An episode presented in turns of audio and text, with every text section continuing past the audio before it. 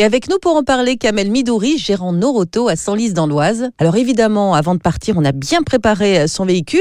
Est-ce qu'après, en cours de trajet, il y a des vérifications à faire lorsqu'on fait des pauses? Et puis surtout, à quel moment faire ces vérifications? C'est avant de repartir qu'il va falloir faire ces premiers contrôles. La première des choses à faire, c'est contrôler la pression des pneus. Et on euh, fait euh, plusieurs kilomètres, etc. On ne sait jamais si on a pris un objet type une vis ou un clou dans le pneu. Mais également, une fois qu'on a laissé le véhicule reposer 20 minutes, une demi-heure, ne pas hésiter également à faire les niveaux contrôler son huile, contrôler son niveau de liquide de refroidissement, savoir euh, si ça n'a pas bougé.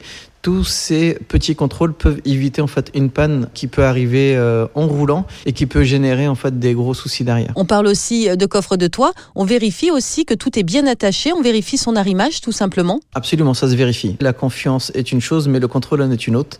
Effectivement, il faut toujours vérifier. Imaginons que au départ déjà c'était pas très bien serré.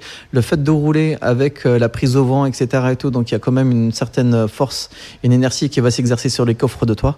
Donc à un moment donné, il faut toujours dès qu'on s'arrête, vérifier. Donc c'est vraiment très important de le faire avant de partir et surtout même pendant le trajet, ne pas hésiter à faire ces contrôles. Kamal, merci beaucoup pour tous vos conseils. N'hésitez pas donc déjà, avant de partir, à bien faire vérifier votre véhicule. Hein. cela vous évitera tout simplement quelques déconvenus euh, pendant votre trajet. Et n'hésitez pas non plus à prolonger votre pause autant que nécessaire. Après tout, ce sont les vacances et vous avez le temps.